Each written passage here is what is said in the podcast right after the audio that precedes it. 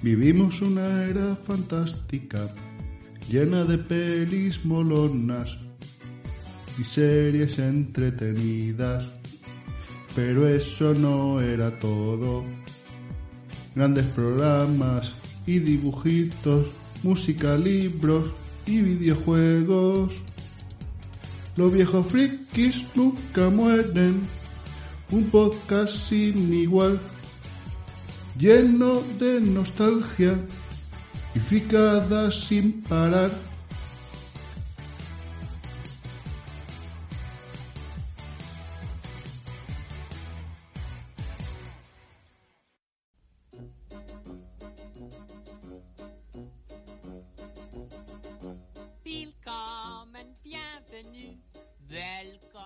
Bienvenidos al centésimo decimoctavo programa de Los Viejos Frikis Nunca Mueren. Estamos otra vez aquí desde la asilo más friki de la podcastfera y en esta ocasión, en cuanto a todo esto de campo, os quiero hablar de la película Guerreros del Espacio. Y te vas a quedar ciego con toda maquinita del videojuego Gálaga. Así que os dejo con la cuña en la sección y empezamos.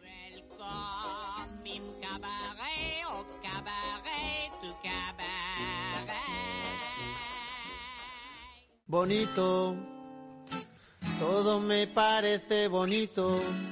Hobby Elks, tienda donde encontrarás todo tipo de detalle para tu boda, comunión o cualquier evento social en el que quieras destacar. También puedes personalizar tu taza, alfombrilla de ratón y además se han especializado en el corte por láser, fresadora y manipulador de metraquilato, madera y diferentes materiales todo diseñado y producido por ellos mismos. Si tienes alguna idea en mente para los detalles de tu boda, no dudes en contactar con ellos y podrán hacerlo realidad. Podrás encontrarlos en www.hobbyelks.es. Hobbyelks, especialistas en ideas bonitas.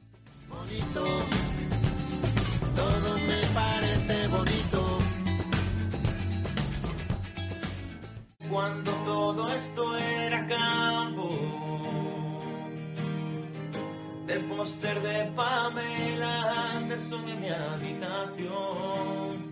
De llamarte al fijo y grabarte una canción. Intentando que no hablase lo justo.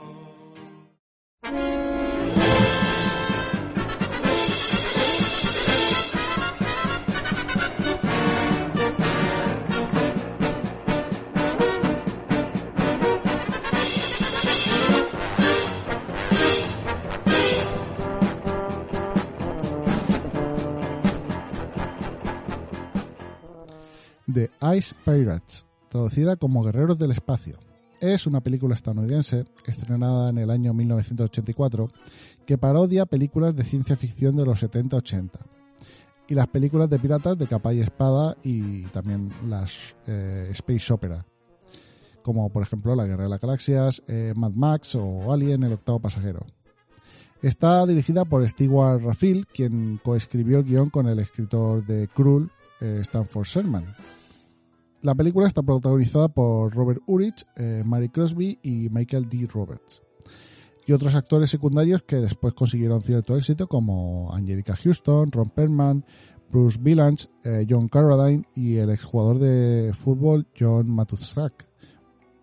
Bueno, eh, John Carradine ya, ya tenía el éxito antes de la película. El argumento sería el siguiente. En el futuro, tras varias guerras, la galaxia se ha quedado sin agua. La única reserva que queda está en manos de los poderosos templarios. Solo un grupo de piratas espaciales se atreve a enfrentarse a su tiranía, atacando sus naves para robar los bloques eh, de preciado hielo. Eh, Jason, Robert Urich, jefe de una banda de piratas espaciales, es capturado por los templarios, quienes lo condenan a la esclavitud. Afortunadamente logra escapar gracias a la ayuda de la princesa Karina, eh, interpretado por Mary Crosby, quien necesita la ayuda de los aguerridos piratas para encontrar a su padre, un explorador espacial que oficialmente ha desaparecido, pero según los rumores ha encontrado el séptimo planeta, un planeta rebosante de agua que se desvió de su órbita y se encuentra en el centro de la galaxia. La película se realizó en Metro Goldwyn Mayer bajo la dirección de David Beckelman, con John Foreman como productor. Originalmente se llamó The Water Planet y contó con un presupuesto de 20 millones de dólares, basado en un guion de Stanford Sherman, escritor de Cruz, de la que ya hablé en el podcast 106. Sin embargo, como Metro Goldwyn Mayer estaba en dificultades financieras, sus accionistas pusieron un límite de 8 millones.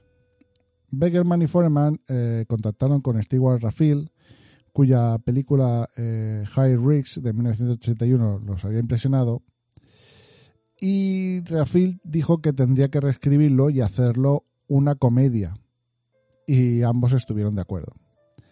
Raffield y Foreman dijeron que las películas de piratas como el temible Barton fueron la principal inspiración y sobre todo, eh, vamos, viendo la película se nota que tuvieron bastante influencia eh, Star Wars. Metro Goldwyn Mayer tenía un contrato con Robert Urich para hacer eh, una serie de televisión e insistió en que lo eligieran para la película. Y porque Kevin Costner rechazó el papel de Jason.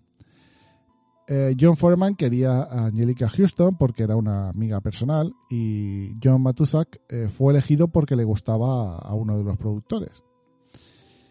El rodaje comenzó en marzo de 1983, recibieron muchas piezas de alta tecnología de motores y engranajes de, eh, de coches y sacaron moldes, pero no querían que fuesen perfectas y parecidos a una nave especial, sino más bien eh, una especie de motor de vapor de alta tecnología, algo funky, con pistones y engranajes, ya que la idea era que estos piratas espaciales no tuviesen buenos equipos y tuvieron que arreglársela pues, con lo que pudieran encontrar. También se reciclaron los escenarios de las eh, ciudades abovedadas que se utilizaron en, la fuga de Logan de 1976 eh, que también eh, mientras se descargan las jaulas de esclavos en Mithra, el, coche y, el aerodeslizador de la fuga de, Logan eh, se pueden ver en, el escenario. ambos resurgen más tarde como los vehículos del Proxeneta y Thor. La producción fue difícil debido a que, en parte a que Metro Goldwyn Mayer consiguió un nuevo director de estudio, Frank Jablans, que por lo visto se descubrió que estaba robando dinero de la compañía y trató de sabotear la película.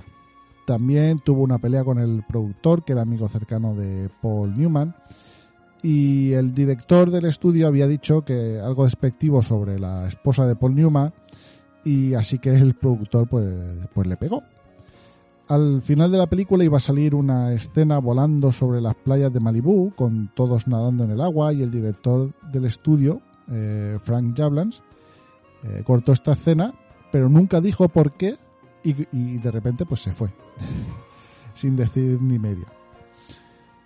Eh, otra razón que lo hizo difícil fue que todo el equipo de sonido eh, fue despedido a mitad de la producción y reemplazado sin explicaciones. Entre las curiosidades podemos ver en la sala de control donde saltan la alarma, las pantallas de televisión muestran Rollerball de la película de 1975 eh, Jason lleva el nombre del protagonista principal de la película mitológica griega eh, Jason y los argonautas. El vehículo del cazarrecompensas parodia eh, los vehículos de Mad Max, la protagonizada por Mel Gibson. Fue la influencia detrás del nombre del equipo de hockey masculino Ice Pirates esta es la segunda película eh, de cine del actor Ron Perlman y la actriz Mary Crosby. Tras esta película, John eh, Matuzak interpretó a Slot en Los Goonies en 1985. El actor Robert Urich y la actriz Angelica Houston aparecerían juntos en otra en la exitosa miniserie del oeste eh, Lonesome Dove la camarera eh, era Patty Maloney, eh, que apareció en, en Enes eh, Salva la Navidad. Y también interpretó a Lois Adams en La Familia Adams, que estaba protagonizada por Angelica Houston. Y bueno, la película no tuvo una gran acogida, pero al menos recaudó 14 millones, así que quedó por encima del presupuesto. Tras su lanzamiento, el New York Times la describió como una película entretenida, desconcertante y muy graciosa que parece un spin-off de Star Wars hecho en una galaxia subdesarrollada.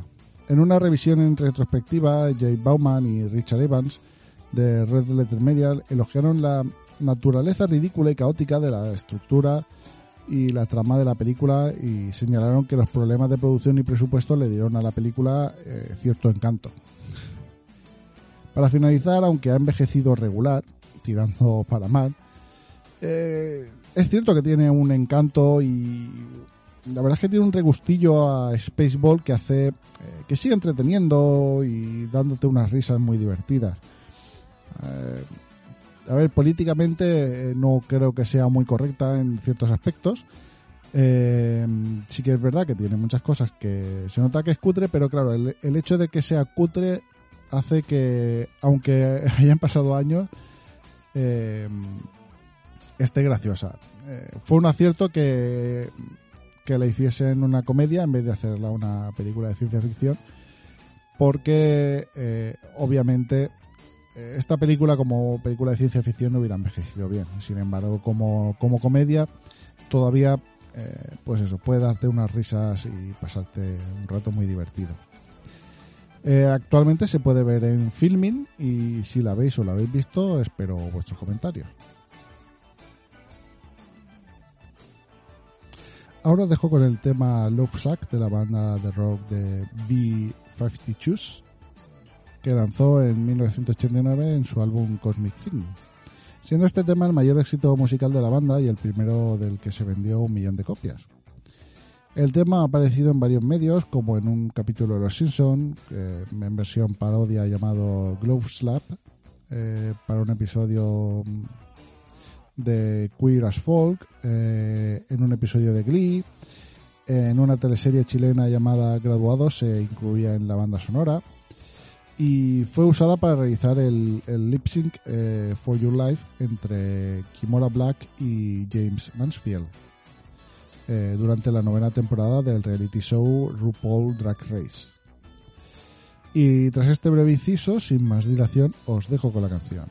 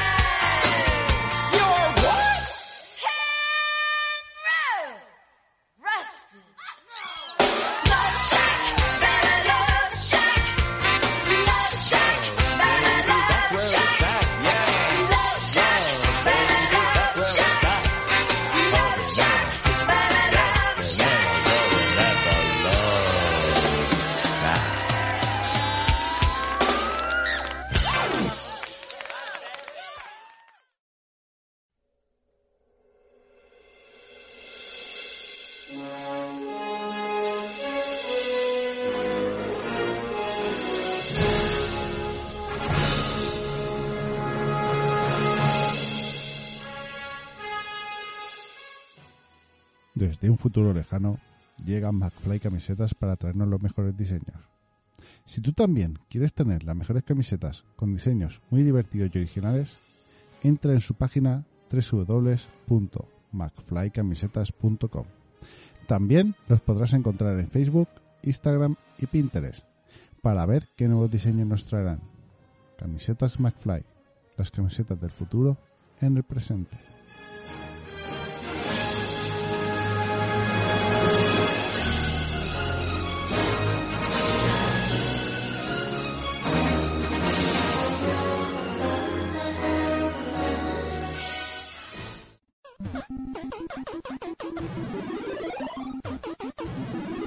Vas a quedar ciego de tanta maquinita.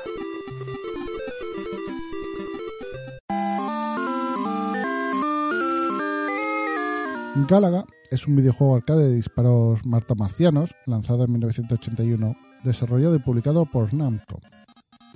En América del Norte fue lanzado por Midway Manufacturing y es la secuela de Galaxian de 1979, el primer gran éxito de videojuegos de Namco en salas recreativas.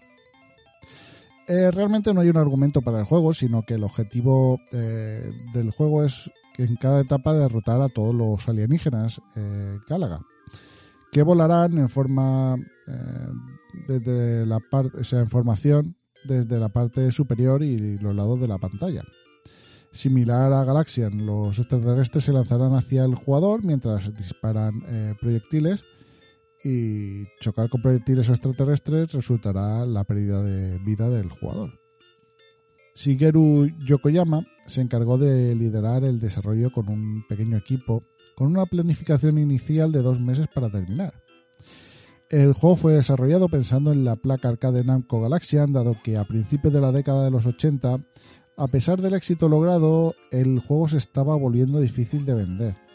Por lo que para ayudar a darle salida a estas placas, se le encargó a Yokoyama que creara dos nuevos juegos que pudieran ejecutarse en la placa Namco Galaxian. El primero de ellos fue King Balloon, un shooter fijo que se cita como el primer videojuego en implementar síntesis de voz. En el segundo juego se creó un sistema nuevo siguiendo las sugerencias del equipo de I+D de Namco. Eh, esta nueva placa de arcade se llamó Namco Galaga y se usó en juegos como Bosconian y Dig Dug. Aunque a Yokoyama no le dieron instrucciones explícitas de hacer un juego de disparos, la gerencia expresó su deseo de que hicieran un juego similar a Galaxia. Así que consiguió cumplir con la planificación, terminar en tiempo y cumplir con el deseo de todos en Namco. El proyecto se hizo inmensamente popular en la empresa y el presidente de Namco, Masaya Nakamura, se interesó mucho en el proyecto, cosa normal ya que él quería quitarse de en medio las placas almacenadas y no solo consiguió esto, sino que además desarrolló varios juegos de éxito. En cuanto a la jugabilidad, en Galaga el jugador eh, controla una nave que debe enfrentarse contra un enjambre de alienígenas con forma de insecto que le atacarán disparando bombas y actuando como kamikazes. Cuando comienza el juego, los alienígenas no aparecen inmediatamente, en su lugar aparecen haciendo piruetas para después alinearse. No disparan cuando están ahí, solo eh, lo hacen cuando salen de la formación para eh, tratar de acercarse lo máximo posible al jugador y así matarlo. Además, encima de los alienígenas comunes se encuentran los eh, boss Gálaga, eh, normalmente denominados como boss Gálaga o jefes Gálaga. Estos alienígenas tienen dos peculiaridades. Necesitan dos disparos para ser eliminados y tienen el poder de usar un rayo tractor. Cuando un boss eh, esté a medio camino entre la formación y el jugador, usará un láser para tratar de secuestrar la nave. El jugador, si le quedan vidas extra, puede rescatarla disparando al boss Gálaga, que el que tenga la, eh, la nave capturada. Lo que hará que la nave secuestrada se coloque al lado de la actual, pudiendo disparar así dos bombas al mismo tiempo. Pero solo podrás rescatar la nave mientras baja a la altura del jugador. Porque si destruyes un boss Gálaga con una nave secuestrada mientras está en la formación, hará que la nave se vuelva en contra del jugador y actúe como un extraterrestre, colocándose como parte de la formación. La idea original era que al rescatar la nave recuperases una vida, pero se cambió la, eh, idea cuando Yoko- eh, Yokoyama vio una película donde se capturaba la, nave utilizando una, un circular. Algunos enemigos pueden transformarse en nuevos tipos de enemigos con diferentes patrones de ataque y uno incluso toma la forma del buque insignia galáctico. Eh, las fases se indican mediante emblemas ubicados en la parte inferior derecha de la pantalla y los enemigos se vuelven más agresivos a medida que avanza el juego, aumentando su número de proyectiles y zambuñándose eh, a un ritmo más rápido. Cada tres niveles el jugador podrá participar en una fase bonus donde deberá disparar a 40 alienígenas, los cuales harán diferentes piruetas para no ser eliminados. Si se los consigue eliminar a todos, el juego regalará 10.000 puntos como premio. De lo contrario, 100 por cada uno. En la tabla de puntuación de la versión para NES, cada millón de puntos se le suma una nave a la parte de abajo del marcador. Y cuando llegas a los 7 millones, desaparecen las naves y sale escrito Hero 7. Y al llegar a 10 millones, aparecerá como Hero A. Antes de las pruebas de ubicación, el equipo se concentró en diseñar la tarjeta de instrucciones, una hoja de papel que mostrase cómo se jugaba el juego. El texto fue realizado por los planificadores, mientras que el diseño real estuvo a cargo de un artista gráfico. Eh, la tarjeta originalmente mostraba el diseño de los controles y los conceptos básicos del juego, que se eliminó desde el principio porque era demasiado aburrido. Eh, Yokoyama sugirió que la carta mostrase la mecánica del luchador dual, como un medio para eh, atraer a jugadores. Y aunque las primeras pruebas de ubicación no cumplieron con las expectativas, debido a que los jugadores podían progresar mucho con una sola moneda, que esto hacía que generase bajos ingresos y tuvieran que mm, y se vieron forzados a aumentar la dificultad en versiones posteriores. En su salida, Galaga recibió elogios de la crítica eh, por su naturaleza adictiva y se convirtió en uno de los juegos de arcade de más éxito, apareciendo en las listas de arcade japonesas y estadounidenses hasta 1987. En Japón fue el sexto juego de arcade con mayor recaudación en 1981, el tercer juego de arcade con mayor recaudación de 1982 y el noveno con mayor recaudación de 1986. Es considerado como un clásico de la edad dorada de los videojuegos arcade e incluso uno de los mejores videojuegos de todos los tiempos. Los críticos aplaudieron su jugabilidad, innovación, naturaleza adictiva y mejoras realizadas con respecto a su predecesor Galaxia. Se lanzaron varios ports para una multitud de plataformas, Sega eh, Galaga, la primera conversión doméstica de Galaga, para la SG-1000 eh, en 1983. Le siguió una versión para MSX un año después, en 1984. En 1985 se lanzó una eh, conversión para Family Computer en Japón. Y más tarde eh, sería lanzado internacionalmente por Bandai para NES, subtitulado como Demons of Death. Atari Inc. publicó una versión de Atari 7800 como uno de los 13 juegos de lanzamiento de la consola. Eh, Namco publicó una versión de Game Boy en Japón de 19 en 1995 en el que llevaba Galaxian y Galaga. Y muchos años más tarde se lanzaría en plataformas de distribución digital como Xbox Live Arcade o la consola virtual de Wii. Galaga también se incluye en muchas eh, recompilaciones de Namco y tuvo una secuela en 1984, Gaplus. En Europa, eh, Software lanzó un port no oficial para BBC Micro y Acor Electron eh, llamado Zálaga en 1983, que Computer and Video Game describió como fiel al arcade original. Eh, Galag y Gatsby también son unos ports no oficiales que vamos, son bastante idénticos a la original. Galaga ha aparecido en películas como en Juegos de Guerra de 1983, en Karate Kid de 1984, Mejor solo que mal acompañado del 87, en Los Vengadores de, do- eh, de 2012 y en la película Pixels de 2015. Un submarino que lleva el nombre del juego aparece en la serie de televisión Lost. El juego se usó como un minijuego de, eh, de pantalla de carga en la versión de PlayStation de Tekken. Y en 2018 saltó la noticia del desarrollo de una adaptación eh, televisiva animada llamada Galaga Chronicles. Pero la verdad es que no se sabe si sigue en desarrollo o debido a la pandemia si ha sido cancelada. No se sabe eh, mucho de ella. Galaga es objeto de varios torneos basados en puntuaciones altas y desde 2020 el récord mundial lo ostenta Jordan, eh, Jordan Dorrington con una puntuación de 20.980.450 puntos.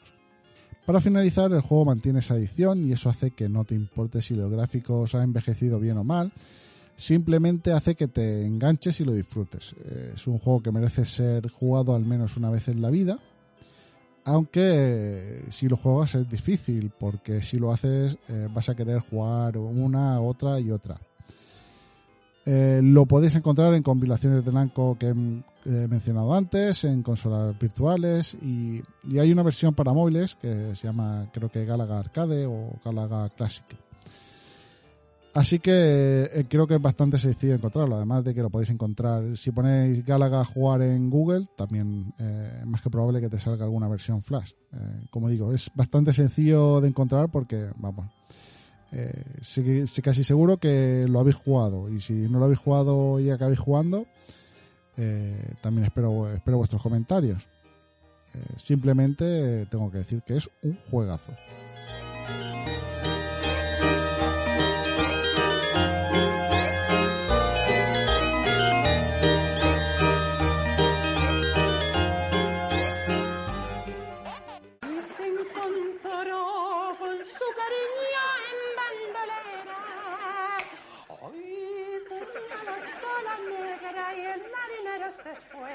No se dio mayo con las flores de las ilusiones.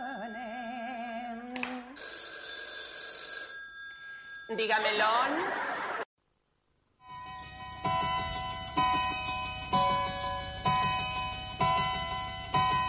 Cuéntame cómo te ha ido. Pasamos a los comentarios. Esta quincena he tenido que adelantar un poco y momento de la grabación solamente había un comentario en el podcast 117 de Roxanne y Super Row, eh, donde el que los Nintendo decía: Buen programa, qué mítico el Super Off-Road, uno de los pocos juegos que tuve de la Super NES. Ya sabes, en aquella época no era normal tener muchos juegos, eran muy caros y nosotros muy jóvenes. Ja, ja, ja. Es por esto por lo que este juego lo quemé por completo. Qué juegazo. Gran repaso y gran programa. Muchas gracias por el comentario que les Nintendo. Eh, sí, como dices, teníamos pocos juegos. La verdad es que eh, en aquella época yo tuve la suerte de que... Tuve la suerte por dos partes. Una, que tenía un amigo que eh, era hijo único y sus padres eh, le podían comprar eh, bastantes juegos, con lo cual eh, siempre estaba en su casa probando esos juegos. y la otra es que cerca de casa había un videoclub donde se alquilaban y bueno, pues muchos juegos los alquilaba el fin de semana, los quemaba y a lo mejor al, al mes o dos meses eh, volvía incluso a, re- a realquilar el mismo juego para, para intentar que valga un poco más. Eh, pero sí, como dices, cuando éramos jóvenes eh, no teníamos eh, el poder adquisitivo para conseguir los juegos y ahora que tenemos el poder adquisitivo no tenemos el tiempo para poder jugarlos. Como dices, muy es un juego muy mítico y vamos, a, mí como dije me sigue me sigue encantando y me sigue divirtiendo. Muchas gracias por el comentario. Eh, vuelvo a repetir, eh, Arqueología Nintendo empieza ahora el arco de, la Super NES, aprovechando de que hemos hablado de Super Off-Road. Eh, la verdad es que está empezando súper bien. Eh, como es una consola que, que tuve y que disfruté muchísimo, yo me lo estoy pasando muy bien en cada podcast, porque la verdad es que eh, cuenta cosas muy interesantes que, eh, que- que no sabía. Así que os recomiendo que, bueno, si, si no lo escuchéis ya, que escuchéis eh, Arqueología Nintendo. Un fuerte abrazo.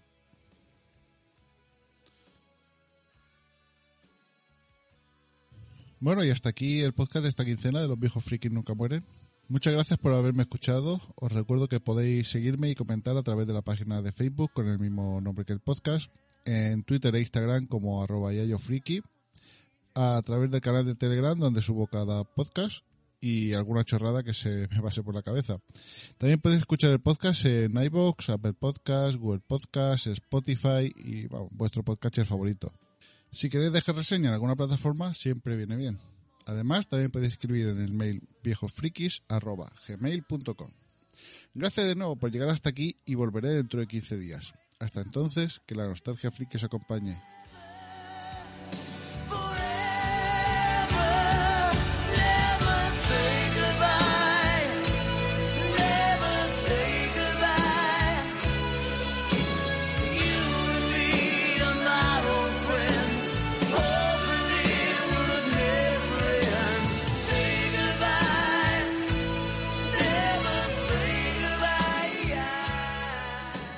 El Yayo Friki.